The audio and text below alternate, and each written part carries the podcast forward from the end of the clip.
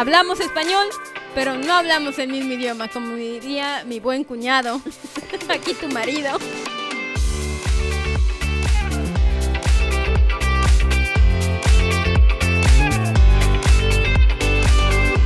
Hola, hola. Hola amigos, ¿cómo están? Bienvenidos a su pod favorito. Las hermanitas re igual. Yo soy Caro. Yo soy Ani. Y aquí estamos en un episodio más. Este es nuestro sexto episodio. No, quinto. Ah, bueno, no sé contar. Bueno, sexto si cuentas el bonus. Exacto, es que yo contaba eso. No, no, no, pero es quinto en realidad, quinto. ¿Cómo estás, Ani? Muy bien, muy bien. Una buena semana. Eh, mucho que contar en este podcast. ¿Tú qué tal? Pues aquí abollando después de regresar de, de noches.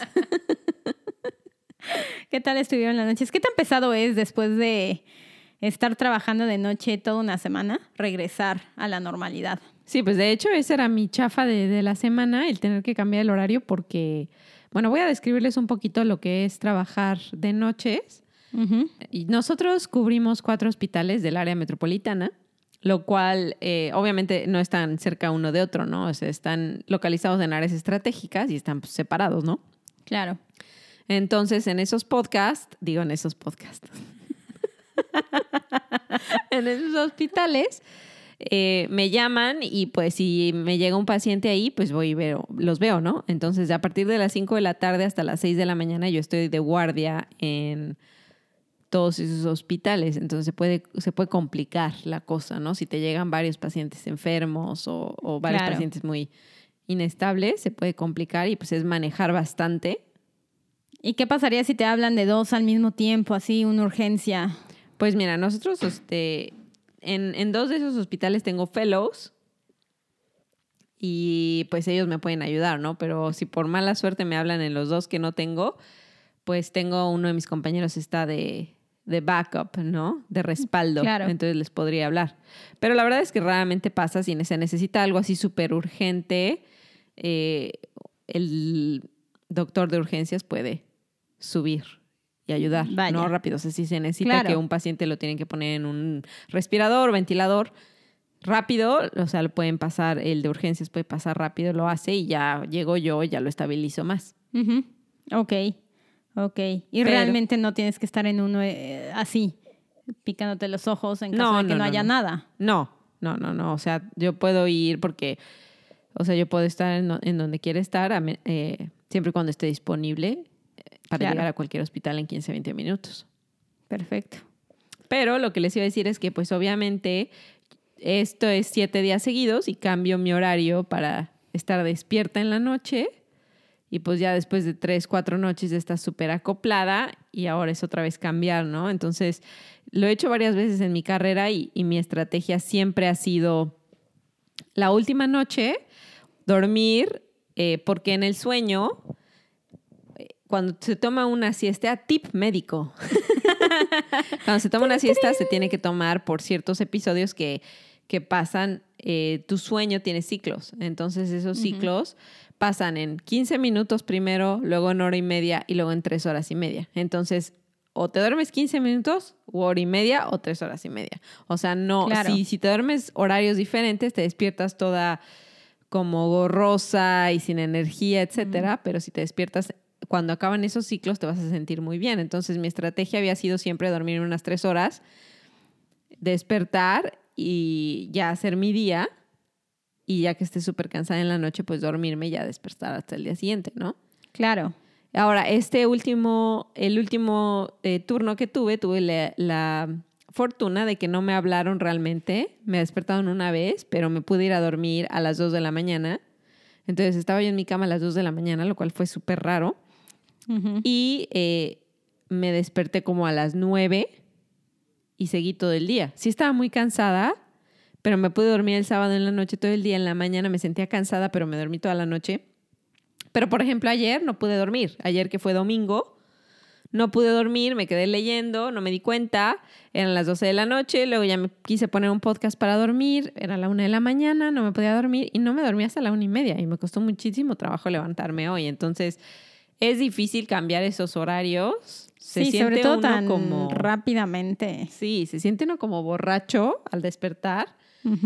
Entonces mi estrategia del día de hoy va a ser, me voy a tomar mi té de valeriana y de una melatonina. Consulte con su médico. ¿Eh? Consulte con su médico. Sí. Sí, a ver, no, esto no es consejo médico para nadie. Exacto. Esa es solo mi estrategia que voy a hacer. Porque la, la melatonina sí sirve bastante.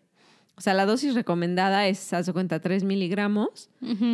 Pero yo cuando estaba estudiando la especialidad, la subespecialidad, me tocó una ráfaga de, no ráfaga, pero como un cacho de turnos que era dos semanas de 7 de la mañana a 7 de la noche, luego dos semanas de 7 de la noche a 7 de la mañana, dos semanas Ay, de no. 7 de la mañana a 7 de la noche y luego dos semanas de 7 de la noche a 7 de la mañana. Entonces, para el final de esos, mm, mi sueño estaba completamente destrozado. Entonces no podía dormir y me tomé unas melatoninas, pero dije, bueno, a ver, la dosis es de 3, pero yo como buen intensivista, ve, ve grande o vete a tu casa, así decimos aquí en la medicina crítica. Entonces me tomé 25 miligramos y te puedo decir que dormí padrísimo. Pero a la mañana Nuevamente, amigos, no siguiente... estamos recomendando que se tomen No, a la mañana dosis. siguiente no me podía levantar, me sentí súper sedada todo el día, así es que amigos, la melatonina sí sirve, pero sí utilicen en las dosis que son las necesarias, Claro. las recomendadas. Pues muy bien, pues esperemos que puedas recuperar tu sueño pronto Sí, espero que ya me, me y ajuste descanses. más. Exacto. ¿Y tú cómo vas, Ani? ¿Qué, cuéntanos cómo vas con lo de la corrida. Pues mira, con la corrida voy bien, siento. Eh, yo realmente no sé correr. Uno pensaría que es algo muy básico, pero no. Lo que estoy haciendo ahorita es correr fácilmente. Tú me estás ayudando con ese plan Sí. para poder poner algunos...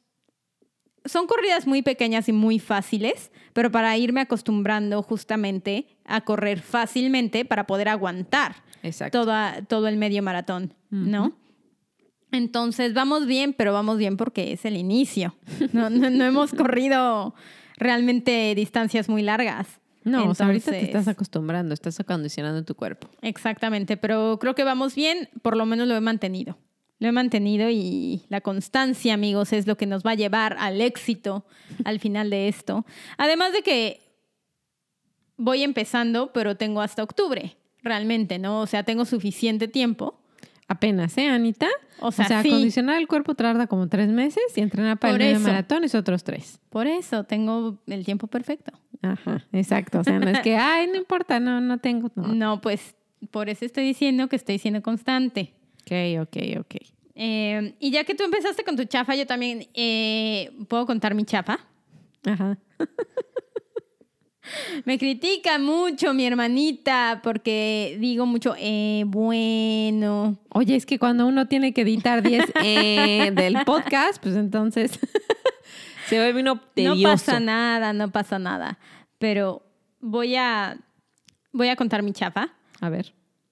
Hemos platicado varias veces de la temperatura en Omaha, que es muy variada. Un día puede estar haciendo mucho frío, otro día mucho calor. El problema es que esos cambios tan drásticos de temperatura también causan cosas climatológicas, ¿verdad? Yo, yo no sé mucho de eso. Lo único que sé es que un día estábamos a 0 grados centígrados y al día siguiente estábamos a más de 30 grados centígrados. Sí. Y yo estaba muy contenta porque dije, ay, calorcito, bienvenido. No, cuando pasa eso, lo que pasa aquí en Omaha, que está plano, que no hay montañas, no hay nada alrededor, son tornados. Sí, exactamente. Entonces, eh, eso no es muy... eso no es muy placentero, ¿verdad? Porque es algo nuevo para nosotras en México, Ciudad de México, que es donde crecimos y nacimos. No hay tornados. Bueno, hay, hay temblores, ¿verdad? Ese es otro problema. Sí, bueno, temblores que pues a mí yo digo, bueno, pues sí, ¿no? Pero, pero No, tú bueno. estabas aterrada con los temblores. Bueno, es que a ti no te tocó el del 2017. No, pero A me, mí me sí. tocó el 1985. Ay, cállate, acabas de nacer, ni te acuerdas. Eres un bebé. recién nacido. O sea, sí lo entiendo, Anita, pero, o sea, tú tienes un pavor. Yo tengo un pavor a las alarmas y a las sirenas. Porque, o sea, las... Sí, sí se dice sirenas, ¿no? Sí, ¿no? Las alarmas, las. Las mueo, mueo. Eso. Yo Una descripción fonológica. Exacto. Fonética, Eh, más bien. Ustedes disculpen si ya no sé hablar el español, por favor. Llevo 10 años aquí en, en Estados Unidos. No hay pretexto, ¿eh? No hay pretexto. Eh, traemos el nopal en la frente, así Sí, que claro. no. Yo el nopal lo traigo en la En el corazón En y el en corazón. Pero bueno, el punto es que a mí me dan mucho miedo los desastres naturales porque eh, nunca me habían dado miedo, pero en la Ciudad de México justamente me tocó vivir el, el temblor del 2017, que si algunos de ustedes lo saben, uno de los más grandes temblores en la Ciudad de México fue en 1985 y curiosamente, en la misma fecha, pero en el 2017 hubo otro temblor muy fuerte también que ese sí me tocó. Yo para el primero no había nacido, para el segundo pues ya estaba na- nacida. Y en un edificio yo me acuerdo que ni siquiera alcanzó a sonar la, la alerta sísmica. Yo estaba en un cuarto piso y de repente dijo, estábamos dando consulta y, un- y la paciente dijo, está temblando. Y sí, de repente, cuando dijo eso, sentí y yo me iba deteniendo de las paredes Qué horror. en lo que bajábamos y después... Oye, pero espérate, ¿en qué área de la Ciudad de México estaban? Porque Yo muchos de estaba- nuestros radioescuchas pueden estar familiarizados con el- la Ciudad de México. Eso sí, eso sí. Y yo estaba en Santa Fe, donde de hecho no se sienten tanto los temblores. Ujú. No es una zona muy sísmica, entonces eso fue lo que me dio miedo. Digo, yo pensé que eso se sentía estar en un temblor en un edificio alto, porque nunca me había tocado en un edificio alto. Nosotras vivimos casi toda nuestra vida en el Estado de México, que no se sienten tanto los temblores. Exacto. Eh, de hecho, nos en- mudamos al, al Estado de México porque mi papá le dio miedo el temblor el- del el de- 85. exactamente. Dijo, vámonos. Vámonos de aquí. Donde no se sienten, en el Estado de México, ahí nos Exacto. vamos. Yo iba a decir una grosería, pero ya recibimos quejas de, de algunos de nuestros radioescuchas, que digo muchas groserías. Y entonces, a ver, a ver, le voy a bajar tantito, pero no prometo todo, ¿eh? Todo. No, no, no, no. Una que otra. Una, que, otra. Eh, pero en este temblor del 2017, eh, yo me acuerdo que iba bajando la- las escaleras, porque obviamente no usas elevadores ni nada de eso, bajas por las escaleras, y yo vi la pared y se iba craqueando toda la pared. Y yo dije, pues hasta aquí llegué. Órale. Pero en eso salí y dije, ah, mira, sí, sí sobreviví. Eh, y ya, y yo pensé que había sido fuerte, pero normal. Yo pensé que eso se sentía. Pero ya cuando empecé a ver las noticias y todo, que edificios estaban cayendo y todo, la verdad es que me dio, me dio bastante miedo. Sí, estuvo muy Y- fuerte, yo me acuerdo. Me acuerdo haberlo visto en las noticias. Pues, Exacto. sí, porque tú estás ya viviendo aquí. Sí, aquí no hay temblores, eso sí. Pero hay tornados. Pero bueno, desde ese, desde ese momento yo creo que fue que se generó mi fobia a estas alarmas. Y aquí, pues no hay, no hay alerta sísmica. Aquí hay una sirena que suena cuando hay tornados cerca. Y justamente la semana pasada, eh, que hubo este cambio de temperatura, pues se formaron tornados. Y la verdad es que el cielo se ve de miedo, así como en las películas se ve de miedo. Sí, y yo me acuerdo que estaba muy feliz en mi clase de actuación, terminando, la, la adelantamos porque vimos que iba a haber tormenta en la noche, y va terminando y suena la sirena. Entonces yo dije, no, ¿qué hago? Auxilio. Y entonces me, me paniqué un poco, la verdad, no, no voy a mentir, sí me paniqué. Y vimos el cielo, y de un lado se veía horrible, así de terror, y del otro lado se veía despejado. Entonces yo les dije, ¿hacia dónde está mi casa? Les dije, ¿hacia dónde? Me dijo, no, para el otro lado. Pues aquí nos vemos, amigos. Y entonces agarré, me fui corriendo, agarré mi coche y me regresé porque dije, mis gatos están solos en mi casa y cualquier cosa tengo que llegar a salvarlos. Ani, ese edificio lleva cuántos años. Pues sí, pero uno no sabe. Entonces, esa es mi chafa. La verdad es que sonó la, aler- la, la sirena de los tornados y así. Y me causa mucho estrés. Pero, pero bueno, ya les estaré contando. Justo acabo de eh, agendar una cita con un especialista, un terapeuta, para, eliminar tu ansiedad. para eliminar la ansiedad que me generan las alarmas y las sirenas, porque la verdad es que todo el tiempo estoy escuchando y digo, ¿qué, qué, qué? ¿Qué es eso? ¿Qué? Entonces ando, ando muy alerta.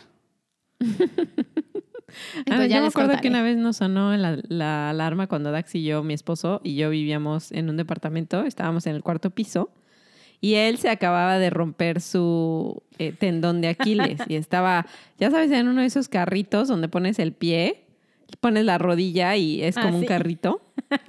Y nos sonó la alarma y Dax abre la puerta y ve a un chavo que va corriendo hacia las escaleras y le dice, oye, güey, ¿crees, ¿crees que sí sea verdad? Porque mírame, yo tengo que bajar con el carrito. ¿El qué vas a ver? Exacto. El güey le dijo, no, pues no sé, güey. Y dijo, Dax, no, pues aquí me la voy a jugar. Y nos quedamos y no pasó nada. Sí, bueno. Bueno. Lo que sí, yo tengo muy mala suerte, yo creo que lo estoy atrayendo con mis pensamientos de ansiedad, Sí. pero me suena la alarma cada rato. La verdad, la alarma, yo antes vivía en otro edificio y sonaba, pero sonaba horrible. Les haría el sonido, ¿verdad? Pero no, no los voy a alterar. No, no, ¿Con el no el sonido? sonido, no necesitamos tú. Es que yo me espanté la primera vez que lo escuché porque además está en mi cuarto, estaba en mi cuarto la, la alarma y sonaba horrible. Y la primera vez que lo escuché yo, ¿qué onda? Y así. Y la segunda vez yo estaba muy traumada porque la verdad es que me tardé 15 minutos en poder agarrar a mis dos gatos. Y dije, pues ya, aquí, nos morimos todos, ya. Entonces, yo creo que eso me generó más ansiedad, me O puse sea, a esa ver. es una mala estrategia de supervivencia, sí sabes. Sí, O sea, si ya no puedes rescatar a uno, tienes que salvar tú y al otro. No, pues no, no, no puedo dejarlo ahí. Oye, ¿cómo crees tú? Tú no harías eso. Entonces, Dependiendo de cuál sea el- hijo, la persona o el mascota a la que tengo que rescatar. Ah, digo, lo bueno es que sonaba mucho, pero no sé por qué. Y no pasó nada nunca. Eh, pero sí. Ese, ese es mi, ese es mi chafa de No, la pues, qué- semana, qué, básicamente. traumante, ¿eh? Con, tu- Qué- con tus alarmas. Ya me tienes hasta el cepillo, ¿eh? ¿Ya vieron? ¿Cómo? ¿Ya no dije groserías? Me tienes hasta el No, cepillo. pero la vez pasada también dijiste, ya me tienes hasta el cepillo con la lactancia materna, ahora con las alarmas. No, pues ya. Valió, valió gorro. No vamos a decir groserías, valió gorro. Valió gorro. Ahora no le vamos a tener que marcar el... el le, le tienes que marcar una palomita, si dices groserías, al, al podcast que diga explicit. Exacto. vamos a ver si aguantamos. Pues yo sí, tú a ver. Ay, cállate. Pero ya yéndonos a algo más. Más feliz. Más feliz. más- Pues yo voy a hablar también de la temperatura, pero de que ya es primavera. Ahora sí, sí ha, ha- ha Pues- habido algunas noches frías, Sí. pero ya es primavera bien bonito. Y nosotros instalamos un sistema de riego aquí bastante padre en mi casa. y ya sembré unos arbolitos porque se me habían muerto por no regarlos, se me habían muerto dos. Ya La sembré, regaste. Exacto, ya sembré dos, compré flores para ponerlas, muy, muy bien. Hasta que no se me mueran en la congelación me van a durar. Hasta que no se empiece a congelar. No, pues aquí a ver qué. A el ver, tema. si- a ver cuánto nos dura. No, pues unos realmente se empieza a congelar, a congelar como en noviembre. Sí, como en noviembre, entonces oye, unos seis meses y me duran. No, pues bastante bien. bien, Bastante exacto. bien. Flores por seis meses está bien. Sí. Muy bien, pues qué bonito, ¿eh? Qué bonito proyecto para el verano, para la primavera. Exactamente, entonces estar sembrando, estar en contacto con la tierra, muy, muy terapéutico, la verdad. Sí, muy bien. Eso es algo que, fíjate que sí me gusta de acá de Omaha, que justamente como hay tanto cambio de clima, ves muy bien las estaciones y se ve en la primavera, ves eh, cómo se empiezan a, cómo empiezan a salir las flores, cómo sale el pasto, se ve todo verde. En el verano, pues igual sigue todo verde, todo feliz, calor. Luego el otoño se ven los árboles cambiando las hojas y pues ya después la nieve, ¿verdad? Pero ¿qué por qué me miras con esa cara? Sí se ve Ah, pues, bonito. no, yo la Así verdad como- cambiaría todo eso por tener un clima como el de la Ciudad de México, Bueno, que todo sí. el año está padrísimo. Bueno, sí, eso eso no te lo niego. Eso no te lo niego. Además, Pero una nueva perspectiva de la primavera que no había yo tenido antes es, pues obviamente llueve, ¿no? Para que todo se haga verde y todo muy bonito. Claro. Pero antes de tener perro, pues qué padre, que llueva. Y ahora, pues es lodo y hay que limpiar las patas al perro y le choca no al se perro, deja. no se deja, está brincando por todos lados. Ya me tiene todo eh, este, el cuartito, un cuartito donde en- entra del jardín, está todo puerco. sí, Si es no muy es divertido, cosa, la verdad. otra. Muy divertido ver cómo deja entrar a Joey, que es su perrita, y cómo no se deja y Joey se pone a brincar por todos lados, ensuciando de lodo. Es Sí. muy divertido, ¿verdad? No. Estando no, no. del otro lado de la puerta. Así es que si hay un entrenador canino que me pueda ayudar. es que es adolescente, el perro no me quiere hacer caso. Pues no, no. Pero es muy linda, es muy linda. Pues sí, pero puberta Cuando es quiere. puberta. Sí, exactamente. Eh, y bueno, yo justamente hablando de la ciudad con el clima ideal, la Ciudad de México, pues sí, justamente yo creo que después del invierno, que uno se cansa, uno está pensando en la familia, en, Sí. en todo este frío, en todo, en todo esto que uno extraña y añora. Sí, o sea, a mí sí me da el desorden afectivo temporal, o no sé cómo se diga en español, pero seasonal affective disorder, que Sí. es por el invierno y por la baja luz del sol, etcétera. A mí sí me da y yo sí siento que Claro. necesito sol. Sí, yo también. Y necesito México en este momento. Entonces me entró un momento de impulsividad. Gracias, papá, te lo heredé. y me compré un boleto a la Ciudad de México. Muy bien. Y tenía muchísimas, muchísimas ganas de ir a la Ciudad de México, pues porque es mi tierra, es mi, es mi ciudad. Entonces, la verdad es que voy a ir pocos días, unos cinco o seis días, pero con eso va a ser suficiente para comer, ver algunos amigos, eh, que me dé tiempo y ver y, y- y disfrutar mi ciudad, darme un baño de México. Sí, la verdad es que la Ciudad de México es muy padre para visitar. Me encanta, sí. Yo hace mucho que no voy, pero sí me gustaría ir en, en el- los próximos dos años. Sí, pues ya, ya, ya hace falta. Sí, yo Sí. llevo dos años sin ir justamente porque me vine desde allá para acá y no he, no he visitado en este tiempo. Y, pero ya se me va a hacer. Porque la verdad es que ahorita los vuelos están carísimos. Sí, todo pues está todo está subiendo. subiendo el- eh, en, en precios y todo, pero los vuelos están carísimos, la verdad. Y, y bueno, encontré un, un muy buen, una muy buena Tarifa. tarifa. Y dije, no la puedo desaprovechar, vámonos, Sí. vámonos en este momento. Entonces, la verdad, estoy emocionada, me emociona. Ya les contaré qué tal.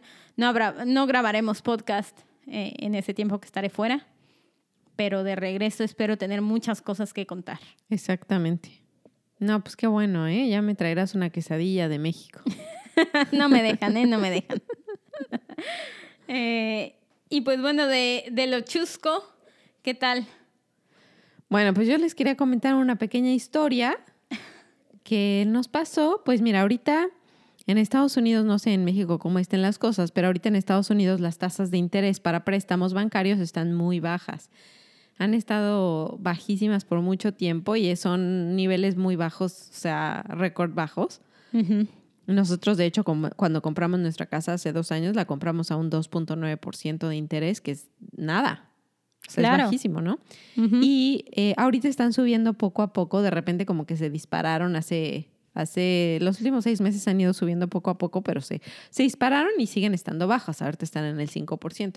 Entonces el mercado de casas aquí en Estados Unidos está, pero caliente, caliente. Se van como pan caliente. Sí, o sea, y son casas no, no tan baratas, ¿no? Claro. Sí, parece, yo digo, la gente de dónde saca. Exacto, ¿cuánta persona tiene tanto dinero para... Pero en serio.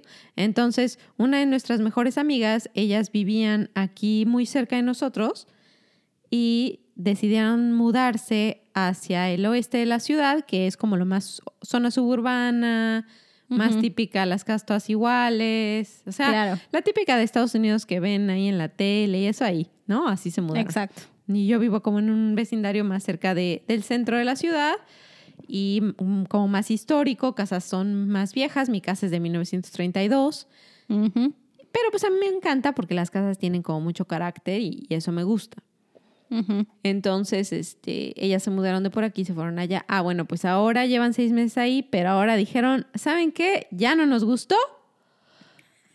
Nos queremos ir otra vez a, ahí a este vecindario, que está muy bonito.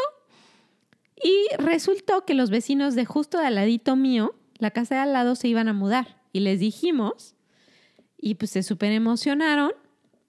Enlistaron la casa a los vecinos, ellas fueron a verla el primer día y el primer día les mandaron una oferta por mucho más de lo que estaba enlistada la casa. Tómenlo, déjenlo. Pues lo dejaron porque Órale. otra familia les dio 70 mil dólares más de lo que costaba la casa. Vamos a repetir eso, por favor.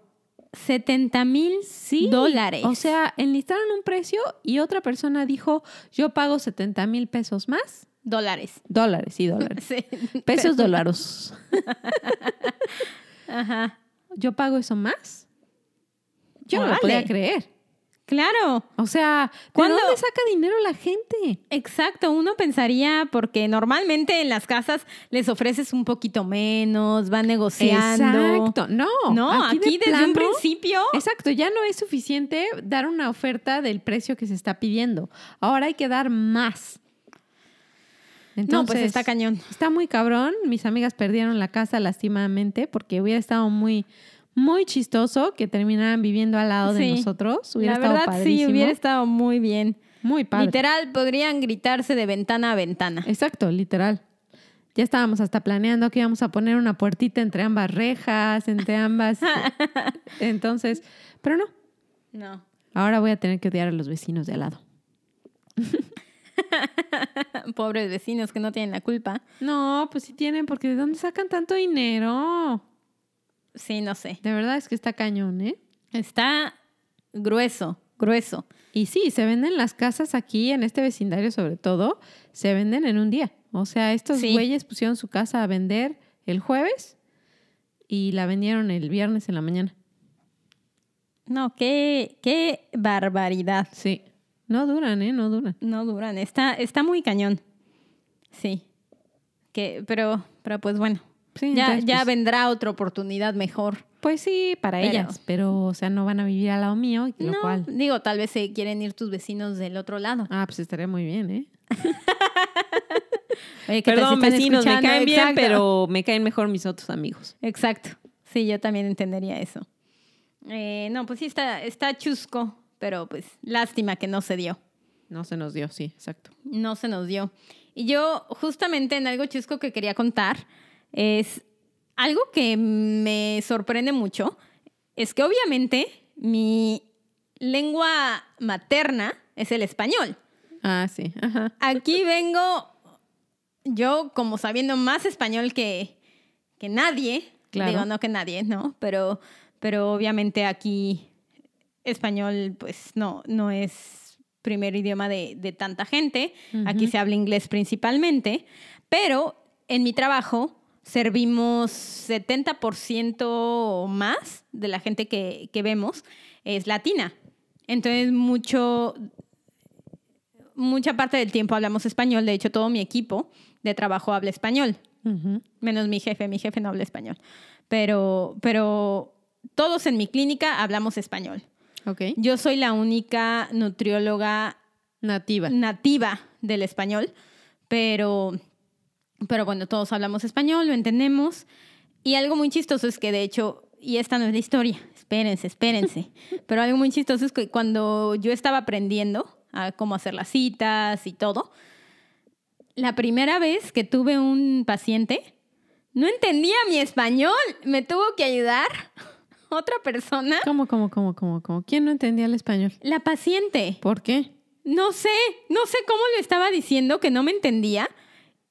Y lo- luego mi compañera, que español no es su lengua materna, dijo una palabra en español y le entendió más a ella que a mí. Y yo dije, ¿por qué? ¿Por el Entonces- acento o qué? Por el acento y por las palabras. Y ahí fue cuando descubrí que usamos palabras muy diferentes. Bueno, sí, claro. Porque aquí el español que habla mucha gente que vive aquí es un español un poquito diferente porque llevan casi toda su vida viviendo aquí, aunque su lengua materna es español. Ajá. Entonces usan otro tipo de palabras. Sí, otro tipo de expresiones. este, Ya lo Exactamente. combinan más con el inglés. Exactamente. Entonces, eso es algo con lo que me he, topado en varias ocasiones. De hecho, algo chusco que me gusta hacer es en las juntas que yo doy, siempre les pongo una frase mexicana Ujú. para, para que aprendan algo nuevo, ¿no? De, de México y de cómo yo, yo he aprendido y yo, algunos dichos que tenemos. Y algo muy chistoso que pasó es que el otro día yo estaba al frente, estaba haciendo algunas cosas y escuché, yo soy manager aquí. ¿ok? Que para mí manager, pues lo puedo decir en inglés, español, se entiende. Sí. Realmente es como gerente, aunque gerente suena tal vez de tienda, no sé, gerente, coordinador, Ujú. etcétera. Y una de mis compañeras, una de, de- de las personas que trabaja conmigo, quería decirle al paciente que iba a consultar lo que sea que le estaba diciendo con su manager. Y dijo, a ver, déjame, le pregunto a mi mayordomo. y entonces yo me empecé a reír. Y cuando colgó le dije, oye, déjame, te corrijo. Mayordomo no es manager. Y me dijo, no, sí es. Y dije, ¿qué? Y entonces yo le dije, no, mayordomo, para mí es esta persona que, que sirve, normalmente que aparece en las películas, este como sirviente de personas muy ricas. Ajá, claro, que maneja la casa y todo. Exactamente. ¿No? Entonces, Y yo le dije, eso no es. Y me dijo, no, sí. Entonces les empezamos a preguntar a las otras personas que llevan también toda su vida viviendo ahí. Yo les dije, ¿mayordomo es manager? Y me decían, sí. Y yo dije, ¿qué? Y entonces nos empezamos a reír y descubrimos que aquí en Omaha, en algunos lugares, al manager se le dice mayordomo. ¿por qué? No sé. O sea, ¿lo buscaste la definición en el diccionario? Sí, en el diccionario también dice que mayordomo puede. Bueno, eh, por diccionario me refiero a Google, ¿no? Sí. En Google Translate No hay me No, Google Translate. aparece que mayordomo puede ser manager. ¿En serio? Sí. Entonces no es algo tan Yo poco común al parecer. ¿La había Entonces, escuchado? Así. Tampoco. Jamás. Amigos, cuéntenos y díganos. Si ustedes habían escuchado esta palabra porque a mí me sorprendió, a mí me dio mucha risa. Si porque- ustedes le dicen a sus gerentes mayordomos. Díganselo a ver, a ver qué opinan. Exacto, a ver qué les parece. Eh, pero me dio mucha risa y es una de esas cosas que te digo. Las palabras, hablamos español, pero no hablamos el mismo idioma, como diría mi buen cuñado, aquí tu marido. Porque esa es otra historia. Estábamos un día en Canadá Ajá. y nada más no nos entendíamos y entonces mi cuñado dijo, hablamos inglés, pero no hablamos el mismo idioma. Estaba enojado porque quería un café regular y en Canadá un café regular es con crema y leche y de azúcar, ¿no? Ajá. eh, Crema y azúcar, exacto. Sí, exacto. Y él, no. Una y una. Para él, él quería café negro totalmente, Exacto. sin azúcar, sin crema. Pide regular y le dan eso y. ¡Carajo! Exacto. Oh, ya valió. No voy a tener que marcar el explicit del podcast. Exacto. Ya, ya lo tachaste, lo Exacto. quemaste con las groserías. No, pues ni modo. Pero sí, entonces eso es mi chusco. Me, me dio mucha risa y ahí vi que en serio hay mucha diferencia. Por eso muchas veces cuando voy a traducir algo, les pregunto, a ver, ¿qué suena mejor para ustedes? ¿Esta palabra o esta? Y ya me dicen normalmente otra cosa que Pues yo sí. no hubiera dicho. Muy raro, ¿eh? Muy raro el asunto. Muy raro. Sí, a mí también luego he estado viendo pacientes y pues también me toca mucho paciente que habla español. Y una vez me tocó revisar un, un paciente y me dice su esposa, ay doctora, qué bien habla el español. Y yo no, pues sí, sí, soy de México. Malo que lo hablara mal. Exacto, menos mal que te dijo qué bien, Sí, qué se bueno a reír, español. le digo, no, hija, sí soy de, Espa- de México. Exacto, sí. Ahora Muy- muy cambiando. chistosa. Sí, ahora yo cambiando un poquito de trayectoria, Ajá. Voy a contarles, ahora sí les tengo un librazo, amigos. A ver, a ver, a ver, que me lo vienes cantando desde sí, hace te rato. lo vengo cantando porque la verdad es que es uno de esos libros que me marcó.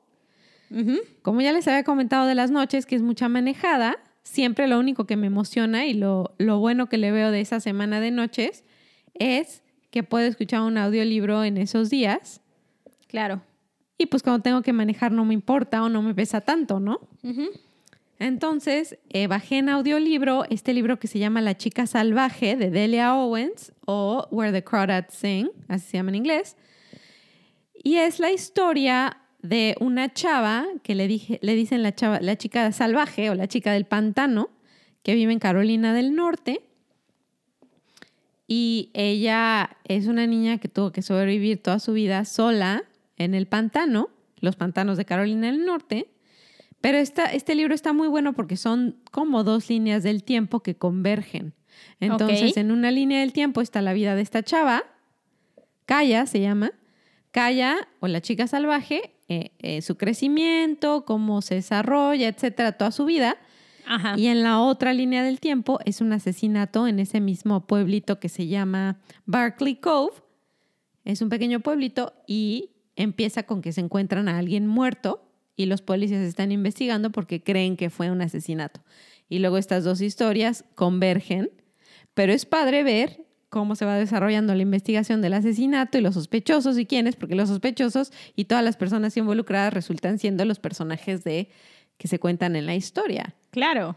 Pero es Ajá. un libro muy padre, es un libro donde los personajes se van a quedar conmigo por mucho tiempo. La historia me Ujú. gustó mucho, original, escribe muy bonito Delia Owens y yo la verdad lo recomiendo ampliamente. Es un libro que salió en el 2018 y yo de hecho ya lo había empezado a escuchar y no me gustó, pero dije, oye, a ver, ¿por qué sigue en la lista de los bestsellers? Claro. Y dije, le voy a dar otra oportunidad y qué bueno que le di otra oportunidad. Porque, la encantó. verdad está Cinco muy estrellas. bueno. Sí, cinco estrellas. Es uno de, es, no me acuerdo si es el primer libro, pero uno de los primeros libros del 2022 de cinco estrellas míos. Ah, órale. O sea, sí tuvo bastante, bastante impacto. Sí, bastante impacto. Y sí, es un libro que todavía sigo pensando en, calla. Eso es lo bueno de escucharlo en En audiolibro. audiolibro, se te queda Exacto. el acentito de, de quien hace la voz. Sí. Entonces ya lo escucharán, Muy bien. pero sí. está muy bueno, lo recomiendo ampliamente. ¿eh? Muy bien, sí. La verdad es que sí lo voy a leer, ya lo agregué a mi lista. Claro que mi lista está muy larga. Sí, la mía también, la verdad. Sí. No, no, hay- no hay tanta vida para lo que uno quiere leer. Sí, sí, no, no alcanza el tiempo y pues luego uno pierde el tiempo con libros que no quiere leer. Eso es algo que también he aprendido con este, este challenge que me puse a mí misma de leer 50 libros, que si no me interesa el libro lo voy a dejar y no tengo por qué terminar el libro, no pasa Claro. nada. Exacto, es como cuando empiezas a ver una película que dices, ay no, ¿para qué perder el tiempo y terminar de verla? Digo, a menos de que escuches muy, muy, muy buenas cosas, como este libro, que lo empezaste y no te había gustado. No, pero por, lo empecé y no me gustó, le escuché 50 segundos y no me ah, gustó. bueno, también, no Sí. inventes. También, dije, ¿eh? dar También. una buena oportunidad. Exacto, Y sí, me, me, me picó cañón. Un buen rato, oye, sí. Sí, sí me picó cañón. Órale. No, pues está muy bien. Yo la verdad es que libros no voy a decir en este momento. Sí estoy leyendo, pero no, no, ahorita lo que quería comentar es una serie que acabo de terminar hace no mucho. Es una serie bastante palomera. Se llama Upload, que pues no sé cuál sería la traducción al, al español. Pues que se sube, upload. De, de la tecnología, el internet y todo esto. Subir. El, el punto es que esta serie trata justamente de un mundo donde cuando alguien muere, lo suben a una plataforma, digamos, una plataforma como de internet, en- para que viva para siempre. Entonces es como un nuevo sistema, es como una idea muy futurística Sí, claro. en donde haces que pues las personas vivan para siempre. O sea, tu conciencia, ¿no? Suben tu Exacto. conciencia. Entonces, y justamente tú antes, tiene que ser, bueno, ya no me acuerdo de esto, la verdad, pero según yo, en cuanto poquito antes de morir, como que suben todos tus pensamientos, hacen un avatar tuyo que se parece, o sea, que sea igual a ti, obviamente. Entonces realmente no eres tú, pero a la vez sí eres tú, ¿no?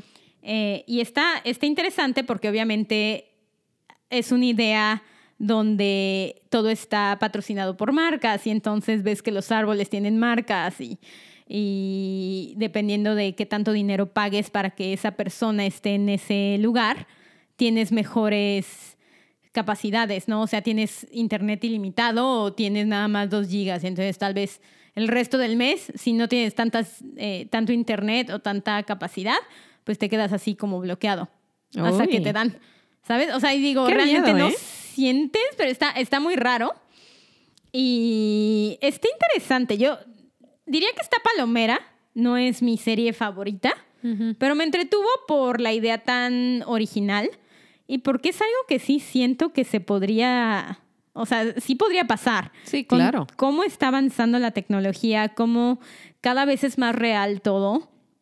Aquí, por ejemplo, tenían mucho coches que se manejan solos y todo es el celular, ya no es un celular realmente, casi casi es un holograma que sacas desde tu mano y así ves tu pantalla, lo cual ahorita decimos todavía no pasa, pero no está tan lejos Sí, claro. de pasar. Eh, y justo me recordó algo que me comentaba, yo no estaba tan enterada, eh, pero Andy, mi amiga, me comentó sobre el metaverso, que tú ya habías escuchado del metaverso. Es, Sí, pues Andy nos contó. sí, pues es un mundo, es como un universo virtual, donde ya puedes justamente crear tu avatar, crear todo un mundo, tener tu casa, tener coches, tener bienes, pero en un mundo virtual. Y bienes por los cuales pagas Sí. en un mundo virtual y que dicen que ya todo el mundo va a estar en ese otro mundo, donde es a través de lentes de realidad virtual y te metes y te, o sea, te sumerges en ese mundo y ya las, las juntas de tu trabajo van a ser a través de ese, eh, de ese mundo, las reuniones familiares, o sea, ya en vez de hacer una llamada por Skype o por FaceTime, que ahorita es muy común, o por Zoom, ya las fiestas van a ser virtuales, donde estés viendo realmente a la otra persona, o por lo menos al avatar que se puso esa otra persona, ¿no? Entonces cada vez lo van conectando más, lo cual yo digo, órale, qué, qué desconexión de la vida real, pero a la vez, o sea, puede ser algo bueno, pero a la vez, qué miedo, ¿no? Estar viviendo totalmente en un mundo virtual, porque no, sé a si no me ustedes... gusta eso. Sí, no, no sé si ustedes han alguna vez podido meterse en una de estas, como lentes, ponerse unos lentes de realidad virtual, que ya es hasta muy accesible. Yo de hecho tengo un juego porque me encantó y entonces me compré mis lentes de realidad virtual. Y la verdad es que algo que me encantó es, de verdad, te desconectas del mundo exterior. Estás en otro mundo, porque no importa dónde voltees, es otro mundo. Ahorita estos lentes siento que están muy incómodos y luego te duele la cabeza y te aprietan, pero cada vez van a crear algo que sea tan cómodo que ya puedas estar en donde sea, ¿no? Entonces, está interesante hacia dónde va. No sé si me encanta la idea. No, a mí no me gusta la idea para nada. De hecho, ligándolo con un libro, amigos, Ajá. un libro que yo leí que se llama Ready Player One, de hecho creo que lo había mencionado en este pod. Eh, Ahí, justamente, no sé si hayan visto, hay una película y de hecho hay un, hay otro libro, pero es de un mundo virtual donde ellos de hecho van a la escuela en el mundo virtual. O sea, lo cual hay muchas cosas que están padres, por ejemplo, porque dice que toman clases y si les están hablando de Roma y de la civilización, etcétera, los llevan. Y Claro. son como expediciones virtuales. O sea, ese tipo de cosas está padre. O conectar con gente que vive en otros continentes, en otros países, de otros idiomas y todos están, todos están ahí conectados bien. Eso está padre, pero ya empiezan a hacer todo en ese mundo virtual. Tanto que las personas, así como tú dices, empiezan a tener casas y coches y todo su dinero se va a comprar cosas virtuales Claro, y ya se les es- olvida como la conexión humana, la Sí. conexión, o sea, física, humana. Sí, claro, porque ya estás viendo realmente puedes tener a alguien así como tú y yo, ya vamos a hacer el pod virtualmente, ¿no? Exactamente. Y ya no importa, vamos a sentir que estamos cerca porque nos vamos a ver, pero yo podría estar en China y tú en aquí en Estados Unidos, ¿no? Entonces, sí, exacto. Es, es interesante, pero es.